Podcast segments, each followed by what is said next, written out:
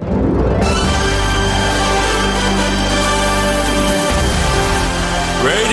Nikkei. 5時から正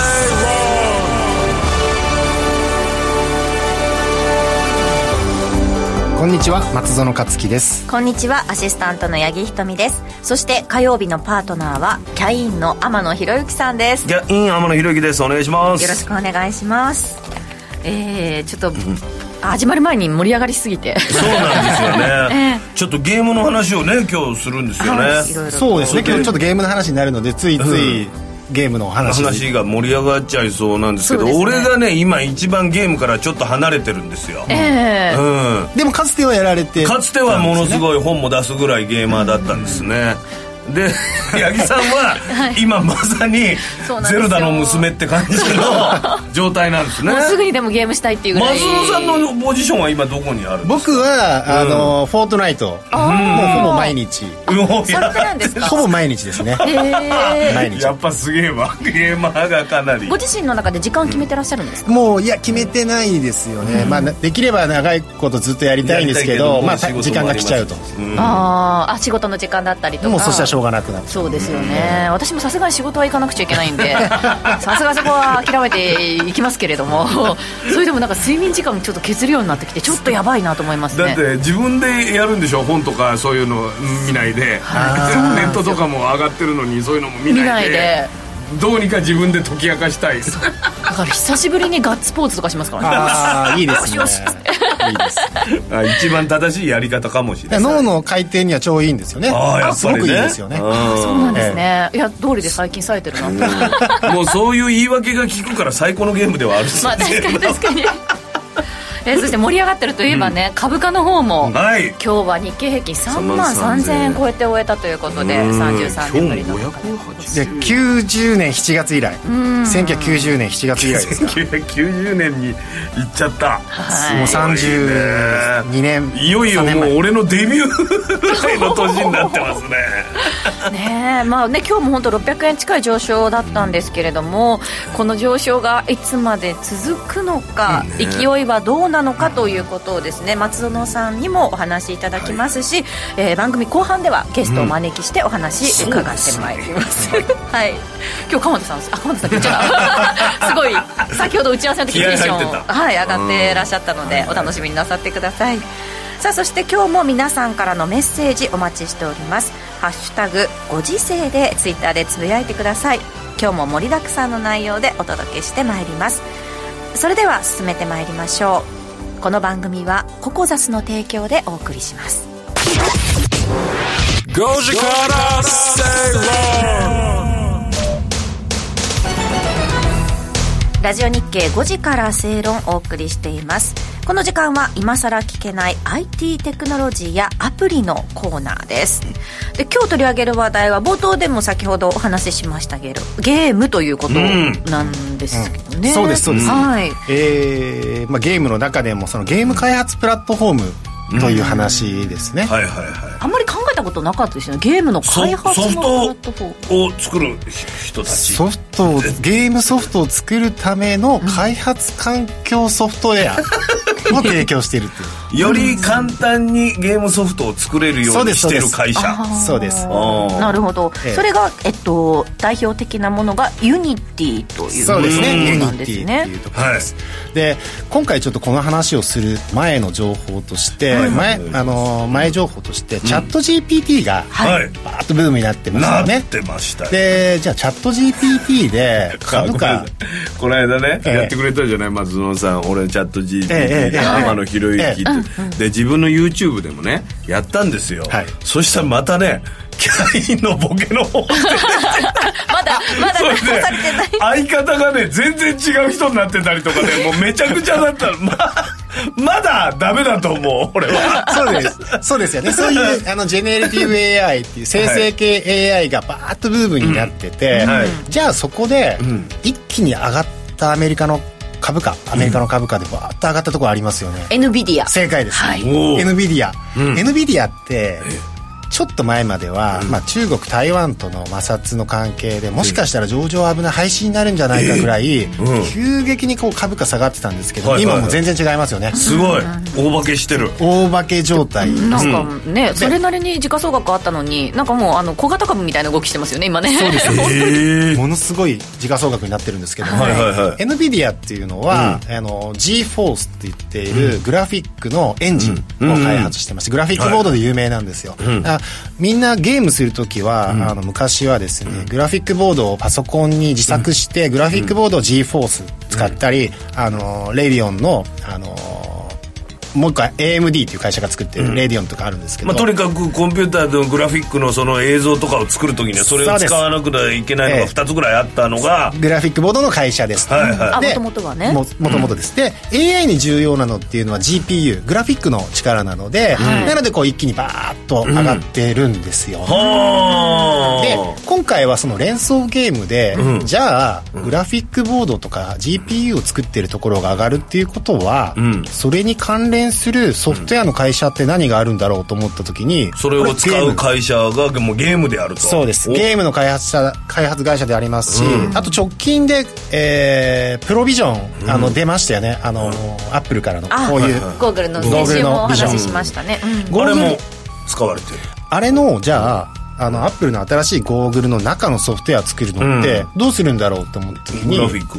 ですよね、の、えー環境を提供してたりするのがこの Unity Technologies。もうじゃあすでに反応してるんですかいやちょっと今株価全然まだはんチェックは？あのーいやしてますしてます。まだ全然狙いどころのある株価なんです Unity Technologies。儲かるシステムでいけばここに行くんですね行かざるを得なくなるんじゃないの？っていう。っていうこと。はいこれでもあれですよね。そのゲームの開発プラットフォームなんですけど、iOS や Android、Xbox、プレイステーション4などさまざまなプラットフォームでの開発に対応していると全部じゃん。そうです。ことですね。もうスイッチとかもそうです。逆にハードで勝負しないで全てのハードに対応できうるそういうのを考えて。そうですそうです。すごいな。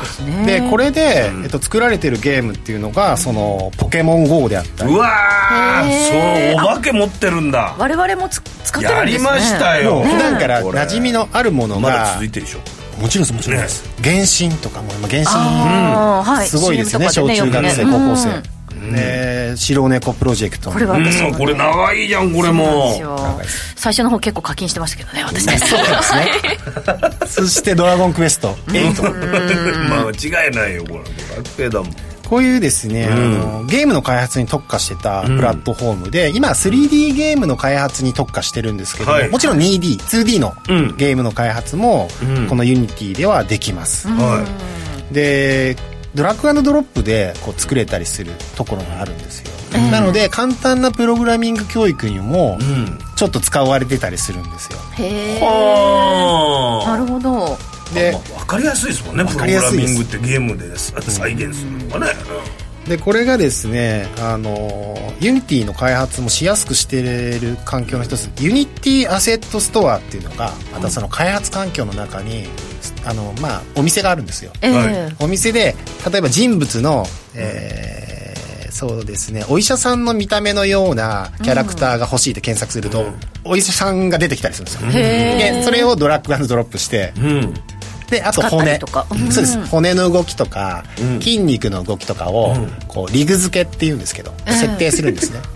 もうじゃあもうあの昔は点々点つけてモーションキャプチャーでどうのこうのとか言ってデータみたいなのじゃなくてそういうもう肉付けの人形の素体じゃないけどそういうことがもうパーツでできちゃう。もうあります。ストアの中に。へえそれでお医者さんっぽいような動きというかそういうことがで再現ができちゃう。再現できちゃうんです、うん。お医者さんのようなものとか、もう本当にリアルな、えー環境が作れちゃうので。はあ。じゃあ結構なそのゲームの開発会社がここのその Unity を使ってるっていうことになるんですか？使ってますね。あのーあの VTuber とかのああいうなんか動きも連動するようなのも使われてる。そういうのも使われる。これでいけるんですよ。全部じゃんねえ、じゃあここ一強ってことですか？もう一個あってですね。あるんだ。もう一個あらゆるあがった方が健全ですよ、アンリアルエンジンというものです。ええこれはですねあの僕も大好きな「フォートナイト」のエピックゲームスっていうところが開発したゲームエンジンなんですよね。エピックゲームスってゲームエンジンも開発してんですか？そうです。もともとあのー FPS ゲームでそういうのを開発してたんですよアンリアルエンジンねへえだから P- PS5 は、あのアンリアルエンジンですね。ゲーム制作あはそうなんだ。へえでこのアンリアルエンジンもプログラミングノンプログラミングで、あのまあ、ブループリントっていう機能があるんですけどこういうキャラクターがこういう動作をしたら、例えばこう壁に触れた瞬間に、なんか衝撃波を出してくれとかいうのを、あの指示するんですよ。ドラッグドロップとかで、すごい。それまさにプログラミングじゃないですか。そうなんですそれがもう用意されてるんですよ。こういうふうにしてっていうのを設定するだけで 自作のゲームができちゃったりそうですするわけですか。そういうことで、ええ。じゃあワンアイデアですごい面白い、まあ、シンプルなゲームなんか落ちゲーみたいなのいっぱいあるじゃないですか。そういうことができちゃうできますけどちょっとあまりにもリアルなんで、そんなに落ち落ちゲーとかはあんまり使わないですけどね。そう逆にブロックとかで表現すればいいか。もそうですそうです。そういうことか。でもやっぱり基本的にはそのゲームに使われているものっていうことですよね、んとそういうわけでもなくてです、ね、あ違うんですか、えー？えーなのでこの前そのアップルが発表した、はい。そのゴーグルあるじゃないですか、うんあれってゴーグル Mixed Reality の世界なんですけど、はいはい。まあ、今の現実世界に、ん。えーオブジェクトをいっぱい配置して、そのオブジェクトを空間上で操作できるうん。イメージがありますよね、はい。でそのじゃあ実際に見えてるものもこの Unity とかで作っちゃうんですよ。うんうんゲームじゃないんですよ。うんうん。あのー奥行きがあれあるので例えば右サイドにこういうコンテンツを配置できるようにしようとか、下側にも配置しようとか奥行きとか上もあるのでそその 3D 空間上にどういうコンテンツを配置しようかなっていうのも Unity 上で設計して、で、えっとあのミックスドリアリティのゴカメラを使って、でその世界観に入っていくゲームだけじゃないんだへえ。用途がでもじゃあこれからすごく拡大というか、そうです。もっと密接な我々の生活に密接なものになりそう。メタバースの方にも行くわけですねメタバースも行きますしもっとですね例えば、えー不動産の世界建築の世界とかですと、今建築は 3D キャドとか聞いたことありますよね。CAD ないです。な それはなんか建築仮にモデルそうですそうですそうです。あの建築するときに 3D で設計をするんですよ、それをこう CAD プログラマー CAD エンジニアとかそんないのだってもうゴーグルで家に入ったりとか仮にできちゃうわけですかそうそういうの世界観が当たり前のようになってきてかーもうもうその家でいいやってなっちゃうかもしれない。確かに。そういう新しいユーザー体験を提供することが、うん。今までも確かにできてるんですけど、AR で見ながらできてるんですけど、もっとこ没入感があるよ没入感ありますし、その部品一つ一つを CAD ってこう作るんですよ。あであの建築の分野だともうちょっと CAD っていうよりはですね BIM BIM っていうんですけど、BIM で一つ一つ部品をこうネジとかも全部そう 設計するんですよ。あうんうん。でそれをあの工場のあの 発注するの。発注する仕組みがあるんですよ。へ生産工場にネジ一個一個から。うん。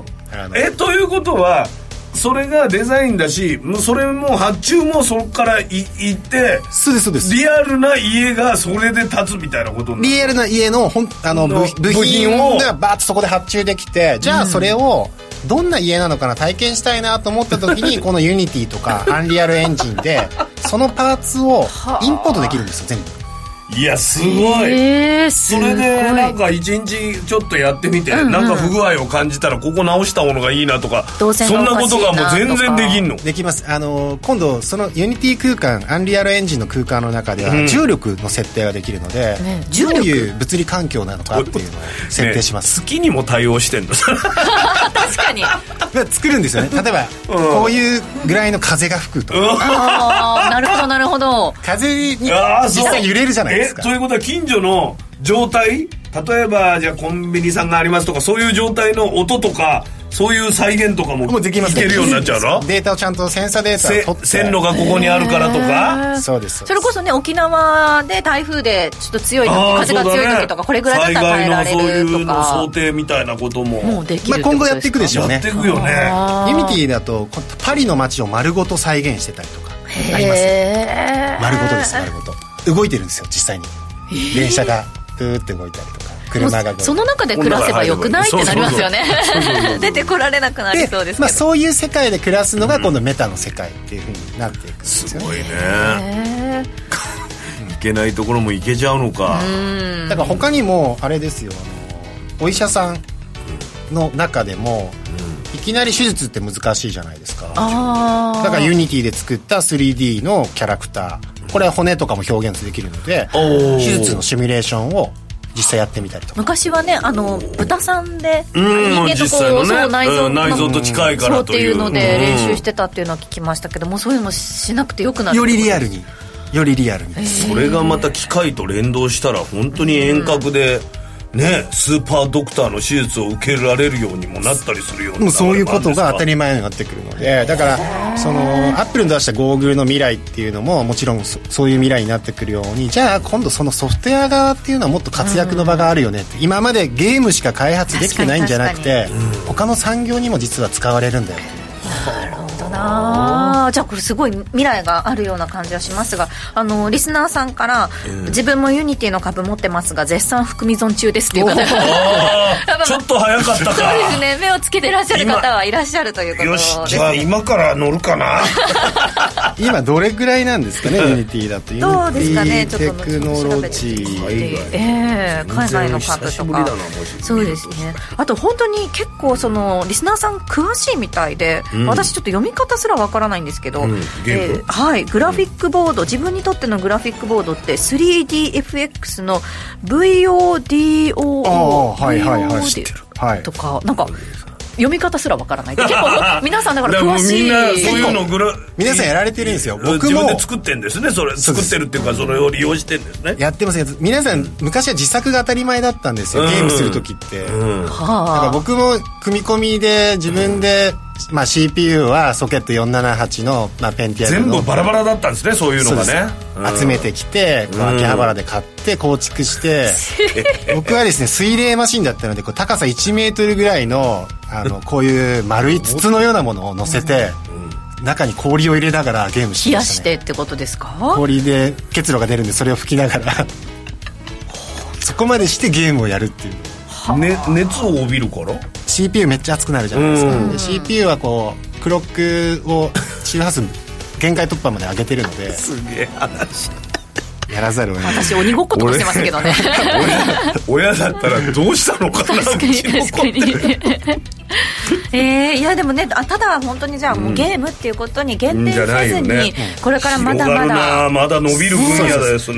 なんか他にも周辺領域としてはその 3D マ 3dsMAX とか Maya とかシェードとかそういうグラフィックをレンダリングするためのソフトウェアっていっぱいあるので、もう派生どんどんどんどん広がっていくはずなんですよ。裾野は広いってことですよね。日本でいうとその自動車産業ってすごい裾野広いっていうふうに言われますけれどもそれと同じぐらいそうだまだまだこれから会社とかそういうのがいっぱいだあるそういうのを素材を作るクリエイターっていうのはもっともっと重宝されていくでしょうねっていう職業として。ね。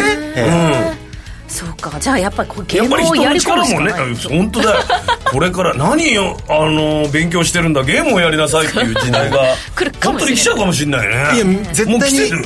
皆さんまずゲームをしてどんなグラフィックがレンダリングされているのかポリゴンってどうなってるのかってちゃんと把握してそこまでねじゃあちょっと書いてみようね。ちょっと書いてみよう。ちょっと自分で書いてみようってなるといいですよそうですよね俺も開発者側に回りたいだろって。そうね。私も今日から ちょっとその視点でゼルダをやってみようと思います。受け身でやってたのねえーここまで今さら聞けない IT テクノロジーやアプリのコーナーをお届けしました。この後はグローバルマーケットトピックです。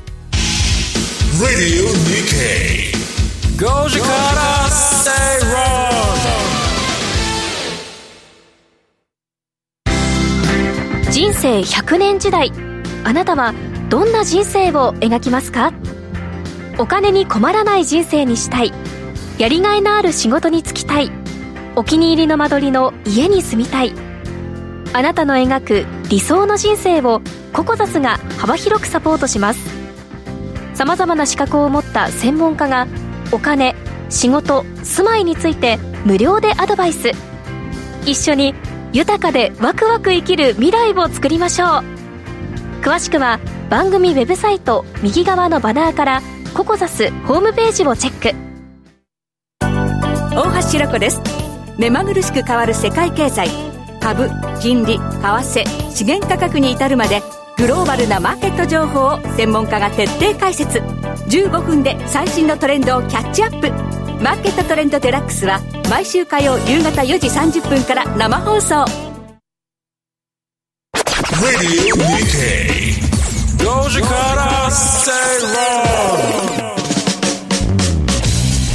ラジオ日経5時から正論お送りしています。この時間はグローバルマーケットトピックのコーナーです。えー、今週も松園さんの視点でいろいろと解説していただきますが今日のトピックなんといってもやはり日経平均ですね、冒頭でもお伝えしました。3万3018円65銭、580円65銭の上昇で終えたということすごいですからね。うん。あれよあれよという間にまた33年ぶりの高値ということですけれども。足元どう見てますか？えーっとです。ねこれずーっと私言ってきてることですけどもあのこのまま高値を追い続けて買うんじゃなくて、押したら買いましょうねって。でその時に買われたかどうかなんですけど、初押しだったんですよ今回、6月の7日と8日、ででもそんな言うほど押さなかったじゃないですかね。いやいやいや結構落ちてますよ本当ですかあのー今チャートを2枚目ですかねビクビク2日で800円900円近く落ちましたよね落ちてますはい落ちましたよねあの時900円落ちれば十分ですよだって本当だよね。900 2万8000円の時なんて900円の値動きなんかなかったですからね。ないですで この時の初押しって、まあ基本的にトレンドの最初の初押しって買いなんですよ、うーん。もうこう言ってこれね。そうです。ここ最初に落ちたところ。だから今後なんあのなんこう生きてる何十年かの間に 初押しを見かけたら必ず入るんだっていうの初を押しはメモして帰りますじゃあ。もうすぐ買えっていうことわざがそうです。生まれたんですね今。実際この冷やしで、えー、と日経 225CFD の冷やしチャートを見ても初押しの6月8日は長い下髭をつけて反転上昇してますよね、はい。この時絶対入れるエントリーできるはずなんですよここでしたよここ。いやーでも初押しの。これがなんかね急に落ちる時もあるじゃないですかでも。そうなんですよ。落ちて反転してるじゃないですか、はい。そこでそこ入で反ればいいだけ。転した時っていうね、ね。ちょっとっていうことね、ちょっとそこでってなった時ね。そうですそうです。そこでエントリーしてても3万2000円っていうか3万1800円ぐらいじゃないですか。はい。でエントそうすると今リーできた3万3000円になってるわけですからね。なのでそうすると日経平均先物とか入れておくだけで全然違いますよね。でこれ初押しでその手前で一番伸びたところより伸びるっていう計算でいいんですか？そうです。あの必ず N 字を書くので。ああそれは先週もおっしゃって同ましたね。じ山よりもちょっと高くなりますか？えっ、と高くなるかどうかまあは 見極分かんないめるんですけど。けどでも同じぐらいまでは戻る。あの同じぐらいまで戻って、うん。ダブルトップをつけて落ちるかか。あの必ず抜けていくかどっちかなん抜けですけど。ていくか。たただその2日で900円下げて早かったんですよね。戻りがね。戻りがものすごく早くて、結局この週って週半ばで900円近く下げたのに終わってみると週間で700円以上上昇してたんですよ。そうですそうですもそうです。そのスピードにやっぱついていけなくて、結構驚いしかもメジャー S q 控えてたじゃないですか。荒れるっていうふうに言われてたのでしかもメジャー S q 終わった後はみんな下がる下方向なんじゃないかっていう見方も多かったんですよね、ああそれでちょっとええ遅れたんですね。いや私あのほら、えっと一応マーケットあれなんでそう買ったりはしないんですけど、うん。ただそういうので、やっぱなかなかここで入るっていうタイミング逃した方結構多かったんじゃないかなね。だからその時に必要になってくるのはじゃあなんで上がってるんだろうなっていうのを再びやっぱり考えると、環境的にグローバルの環境的に、まあその先週も言いましたけどまず日本しかないよねっていうのが一つあったのと、それ以外での観点で FOMC は6月は利上げ停止だって言ってるんですよね、でこれは利上げ停止っていう安心感から、はいはい。なんか悪くはないだろうと、じゃあ株高になるんじゃないかっていうことがあります、でもう一つは日銀は、えっと、来週は今週ですけど今週ね。今週は FOMC と日銀があるので、はい。そこで YCC は必ず維持するだろうと、イールドカーブもうここはもう分かってることなので、これを考えた時に落ちる要素はない。ない。どこにあるん答えは出ていたっていうことなんですね。そうですそうです。ね。確かに後から考えるとそうですよね。だからそこのあのエントリーするんだったらちゃんと初押しを狙わなきゃいけないっていうのとあの買う要素って何があるんだろう、逆に売る要素って何があるんだろう。そうですね。そこの要素を考えた時に買わなきゃいけないよねっていう。そして、えっと、もうちょっともうちょっとデータ的に言ったら、えー6月8日の日本の GDP ですね、はい。GDP 改定値が予想を上回って情報修正さそうです情報修正されて、えー2兆円プラスオンされたんですよ。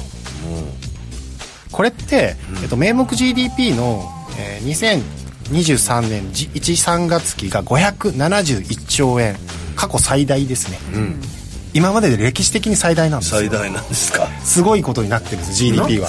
本当にバブルの時もそんな感じだったんですか？もうもうバブルなんかもう超えてますよね超えてんだ。余裕で超えてる。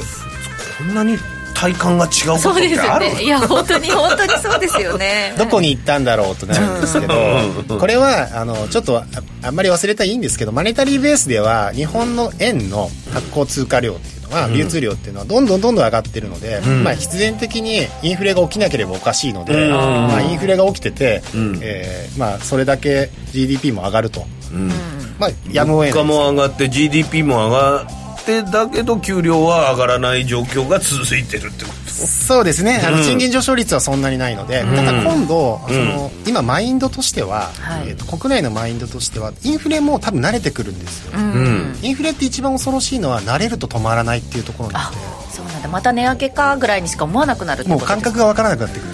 人間ってなんでなんですかね。ね毎回消費税も細かく上げられたらなんかあんまり言わなくなっちゃうみたいなのがあるよねあれ。うん確かに。よまうん。だからようやくそのインフレのマインドに日本がなってきたなと、入った。入ったと。モードに入った状態なんですよ。モードに入ったらよりインフレ率が上がっていくんですか？もう今でも上がってるんですけど、ん。あのー恐ろしいな。3.8%だ CPI 3.8%だって出てますけど、まあ、実際はそのエネルギーに対する補助金のポイントが1.1ポイントあるので、まあ4.9%ぐらい本当はあるんじゃないかってずっと言ってますけど、ね。そうなるとアメリカと変わらないぐらい CPI 高いじゃん。うわ。ラーメン2000円の時代になってくんだ。もう2000円いくんじゃないですか？ラーメン2000円台いきますね ラーメンはじゃあ2000円いくかもしれないですけど、日経平均の当面のターゲットはどこになりますか？そうそうそう。ですね。そう。で初押しを逃した人はどうすればいいんですか、でえっと、やっぱ透明のターゲットっていうのは3万3000円っていうのはもう目の前もう今日超えたので。超えちゃった。はい。でこれって PER 換算ですると、えー日経のですね、EPS は2200円程度なので、PER で15倍なんですね今、ええ。三あの3万3000円っていうのは、それにね2000円の15倍、で、はい。えー、とちょっと今資料をお手元に用意したのが、世界各国の PER っていうのを出してますけど、日本ってえ PER15 倍で低いんですよこれ世界的に見ても。あー日本だとなんか14倍15倍が結構まあ高いとこまで来たなっていうような印象ですけど世界的に見るとまだ低いんですその考えがマインドコントロールされてるっていう、あの インフレと一緒で思い込みがそうさせてるんですよこの30年で、なるほど、まだまだあの世界と比べたら例えば米国だと PER は21倍あるのであしかも配当利回り低いですよね米国は、1.59しかないので。あ本当だ。日本は PER15 倍で、えー今の株価、PER が16倍17倍って狙っていってもいいーなるほど。状況。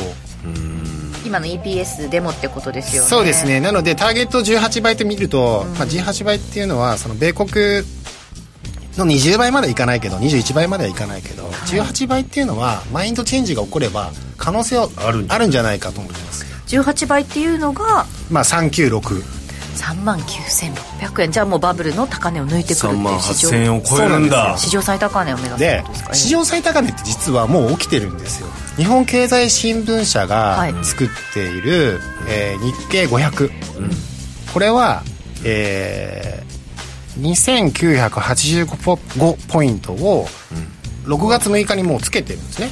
これ史上最高値なんですよ。日経はあ。500平均っていう。日経225より多いわけですか？多いです。多いです。500 500で見たらなんか信憑性がそっちの方が高そうじゃないですか高いですしそこの分野で見るともう史上最高値超えてるんですよ、へえじゃあそれにつられて225も上がるってことなんですか？そうです。あの過去の数値なんかもうどうでもいい状態なんですよね。日経225で30年前のことなんかわからないほぼいないんじゃまあ、銘ないですか？柄もね変わってまあますしね、確かにね。だってそうですよ。30年前は日本の企業はねベスト50に30そうですそうです。社いた頃だからもう全くその頃とそ違う。の頃とでも株価が同じって何なの？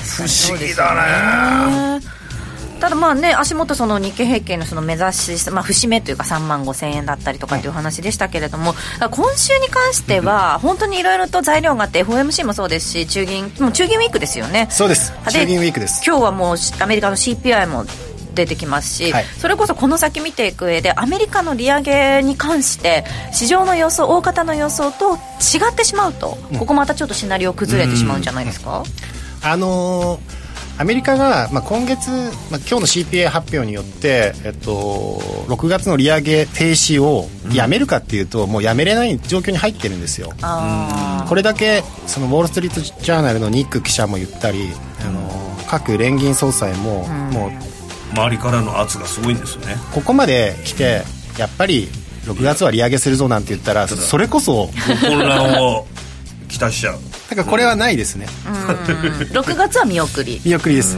でも7月はってことですよね。7月は利上げの可能性を彼らはすでに言ってるのでもう言ってます言ってます。あそうするとじゃあ上がるか上げる確率が高い。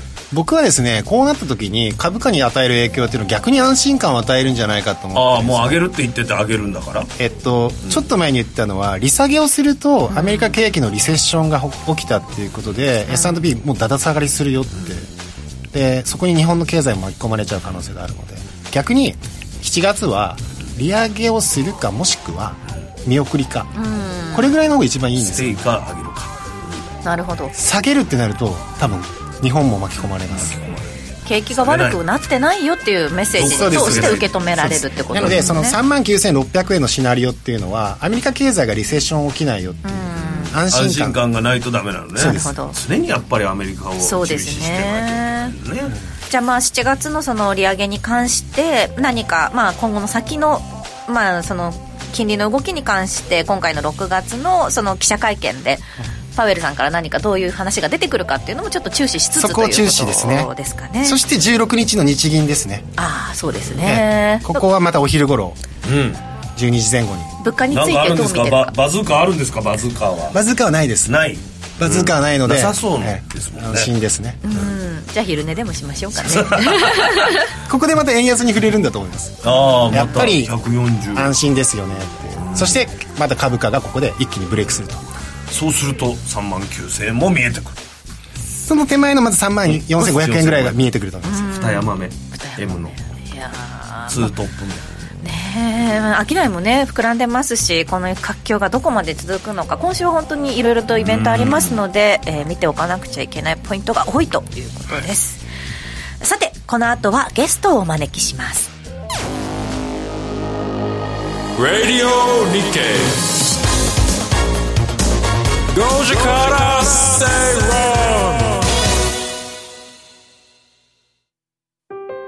ラジオは一方通行ではありません。パーソナリティと聞いているあなたの心が合わさって、その瞬間に合う心地の良い世界が作られています。あなたが気分を上げたい時やリラックスしたい時、ちょっと寂しい時やぼーっとしたい時など、その時の気持ちにぴったりな音や声を準備して、あなたをお待ちしています。ラジコはどんな時も居心地の良い場所でありたい。聞く場所が家だって移動中だって海や山でもあなたが耳を傾けるだけでそこが一番の場所になるように。心が整えば今日も明日もきっといい日になる。さあ、心地の良い声を浴びていきましょう。世界を広げる音がある。ラジコ。5時から正ラジオ日経5時から正論をお送りしています。火曜日のこの時間はゲストをお招きしてお話伺っていきます。今日は予告通りラジオ日経鎌田記者にお話伺ってまいります。よろしくお願いします。さて、まあなんでそんな渋いんですか、3万いや3000渋くない渋くないですあのー気持ちをですね、ええ。今自分自身がもうこれを重視しなきゃいけないなと思ったのは株価は正しい株価は正しい。よくあの自分の予想が外れた時株価は間違ってるって言い張る人 いこれはいけないですね。これはいけないです、はい。あの株価は常に正しい。常に。正ええ。それで株価は常に正しい。じゃあ株価は何を言ってるのかっていうことをですね、ここに耳をねそこを追求してこれからの投資のお方針これを立てるってことが重要だと思います、今松野さんからあの日経平均予想 PER15 倍っていう話、はい。非常に区切りのいい15倍のせ、15倍までこれ本日15倍のせです。本日15 3万倍3000円ってことはね本日15記念すべき15倍。ありがとうございます。でこれをいつ以来かなと思って調べてみましたら、はい。日本株の日経平均15 15倍。倍。これがですね、えー、と21年5月以来。これちょっと参考にならないんです。21年5月っていうのは20年からコロナ禍になりましたよね、はい。でコロナ禍の大混乱で業績見通しですとかっていうのがなかなか立てられないっていう状況の時の21年4月から5月っていうのが業績見通しが立てられてないっていう立ててないような会社なんか混乱してるわけですね。混乱してる中。それであのすごい高かった PER が急低下するっていうような見通しが出てきて急低下するっていう。それでの15倍だったんですね。そうそう。だからそのね、20倍から13倍までっていう急降下する中での通過点ですからこれ全然参考にならないんですよ、はいはい。じゃあコロナ禍の前の15倍っていうのはうん。いつかなと思って調べてみましたら、18年2018年2月2日。2018年2月2日。5年前。これはもう一言で言うとですね2018年の、えー2月2日の15倍の時っていうのはさあこれから業績良くなるぞ、良くなるぞっていおううそういうムードがあった時なんですよ、ね、今からでも思い出してもよくね思い出せないかと思いますけどね。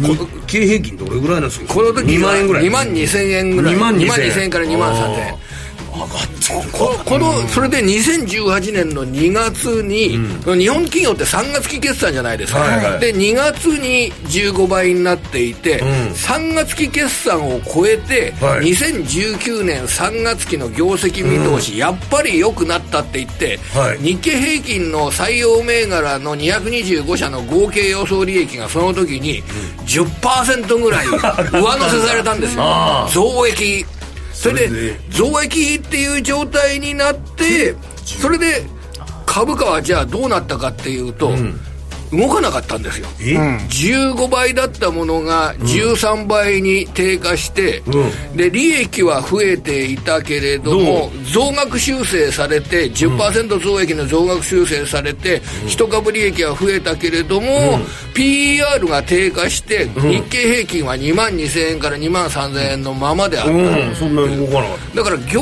績が良くなることを期待して15倍までいった、で、えー良くなったのを確認したしてちょっと。株価は動かずに PR は低下したっていう、それが2018年のうん。2月から5月だったんです、はい。でここで株価が正しいということに前提になると、もう結論は一つです。はい。これから日本企業の利益が増える。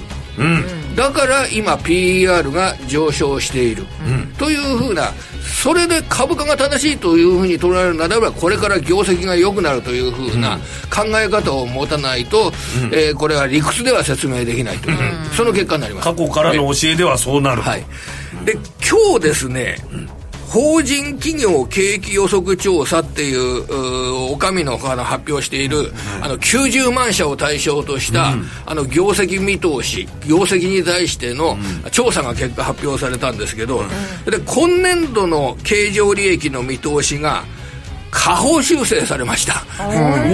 今まで1.2%の経常利益減益見通しだったのが4.4%の減益に下方修正された、なんだ鎌田、増額修正がされるから PER が上昇してるんじゃないのか、今日発表されたものだと今年度下方修正されてるじゃないか、ここで分かりました、情報修正利益の情報修正は、そんな今年どうなるとか来年どうなるとか短いものではない、あこうこうこういうことです。もっと先？そう。ムってことですあのアメリカ景気のあの下半期リセッションがあったとしてそれで来年立ち直りがあるとしていやそんな短いものではなく25年26年27年ですとかこの AI がいろいろ AI に学ばせて新しい社会が始まる。AI に学ばせるためにはデータが必要データセンターが必要である。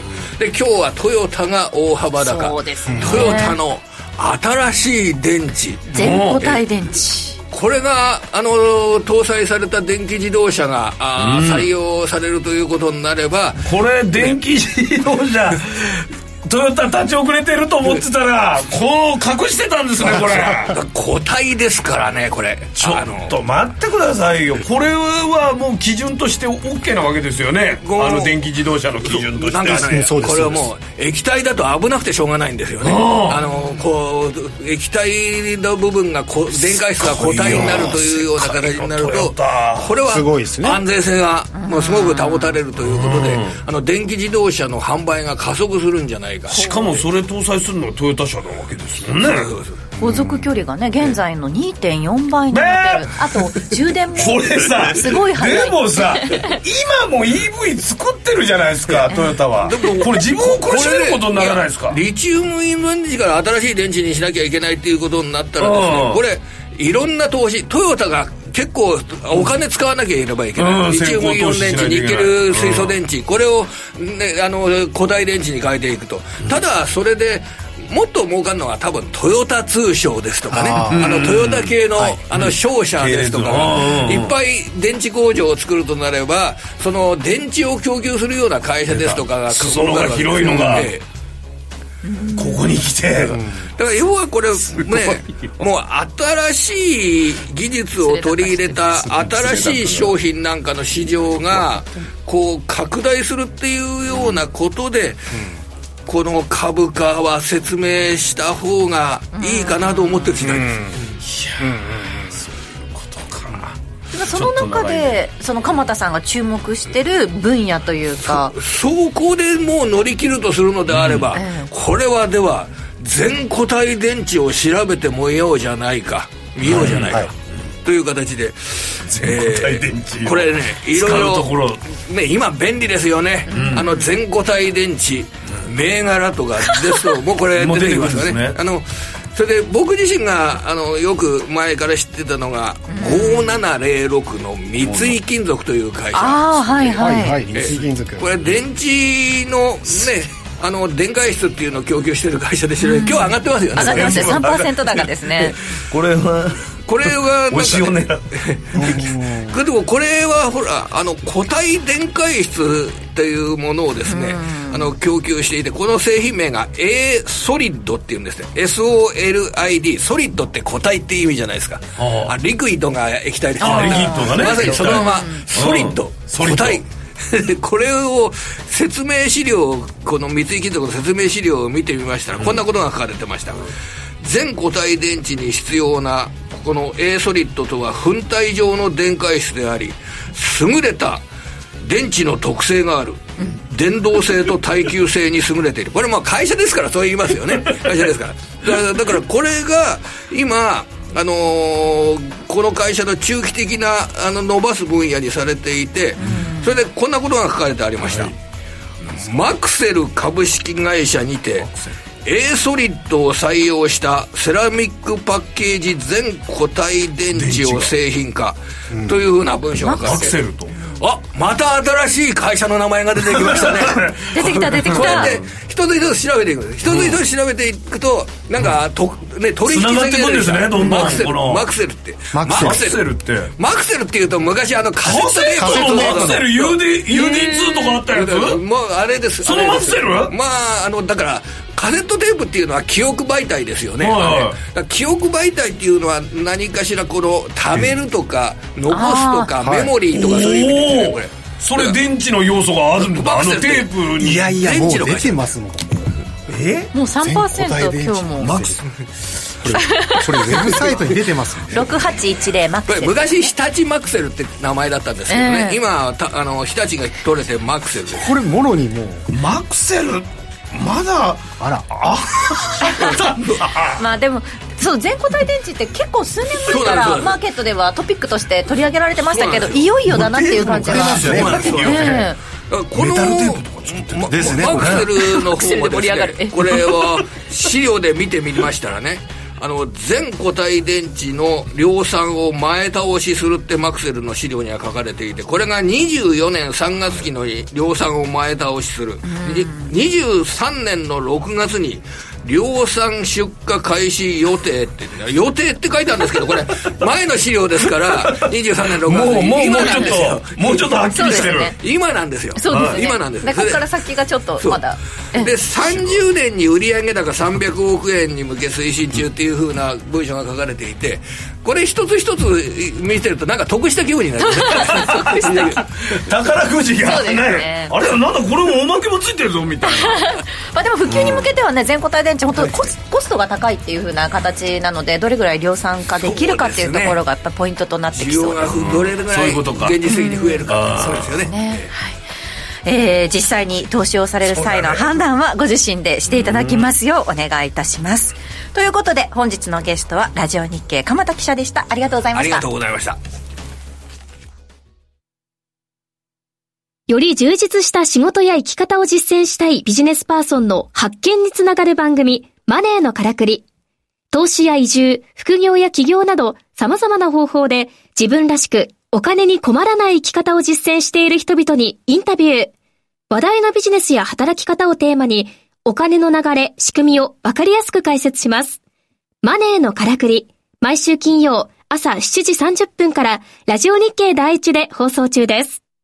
企業トップが語る威風堂々毎週水曜日夕方4時40分からオンエアパーソナリティの毎度。相場の福の神藤本信之さんが厳選した上場企業の経営トップをゲストに迎え事業展望や経営哲学などを伺いつつトップの人となりにも迫るインタビュー番組です。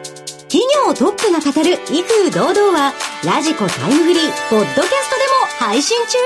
ほら聞いてや。5時から正論ラジオ日経5時から正論あっという間にエンディングとなってしまいました。え今もう気持ちは全固体電池で。ですね。ここに来て松園さんの動きがめちゃくちゃ速くなってきましたからね。ね。これすごいですよ。三王工業三王工業。三王工業。三つの桜って書いてある。へえ燃料電池。あこれ曲がってるんですか今日。ああ上がってるやっぱりもう関連でっていうことで皆さんちょっと見てらっしゃるところは 同じということなんですかね。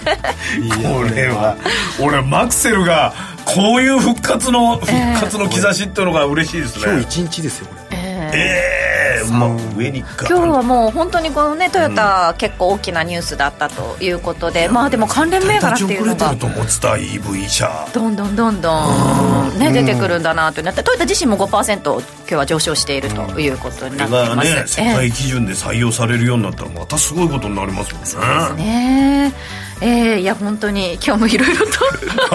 なんかニヤニヤします松尾さんが。嫌に動き出しそうなそうですねあでも全夜間取引がそうですねちょっとね注目集まるところではありますけれども、まだまだマーケットにはそういった材料というのがねねいっぱい眠っているなというのをねね改めて感じました、え実際に投資をされる際の判断はご自身でしていただきますようどうぞよろしくお願いいたしますえこの番組はココザスの提供でお送りしました。今日も盛りだくさんの内容でお届けしてまいりました。ラジオ日経5時から正論ここまでのお相手は松園克樹と天野博之と八木ひとみでした。明日も夕方5時にラジオ日経でお会いしましょう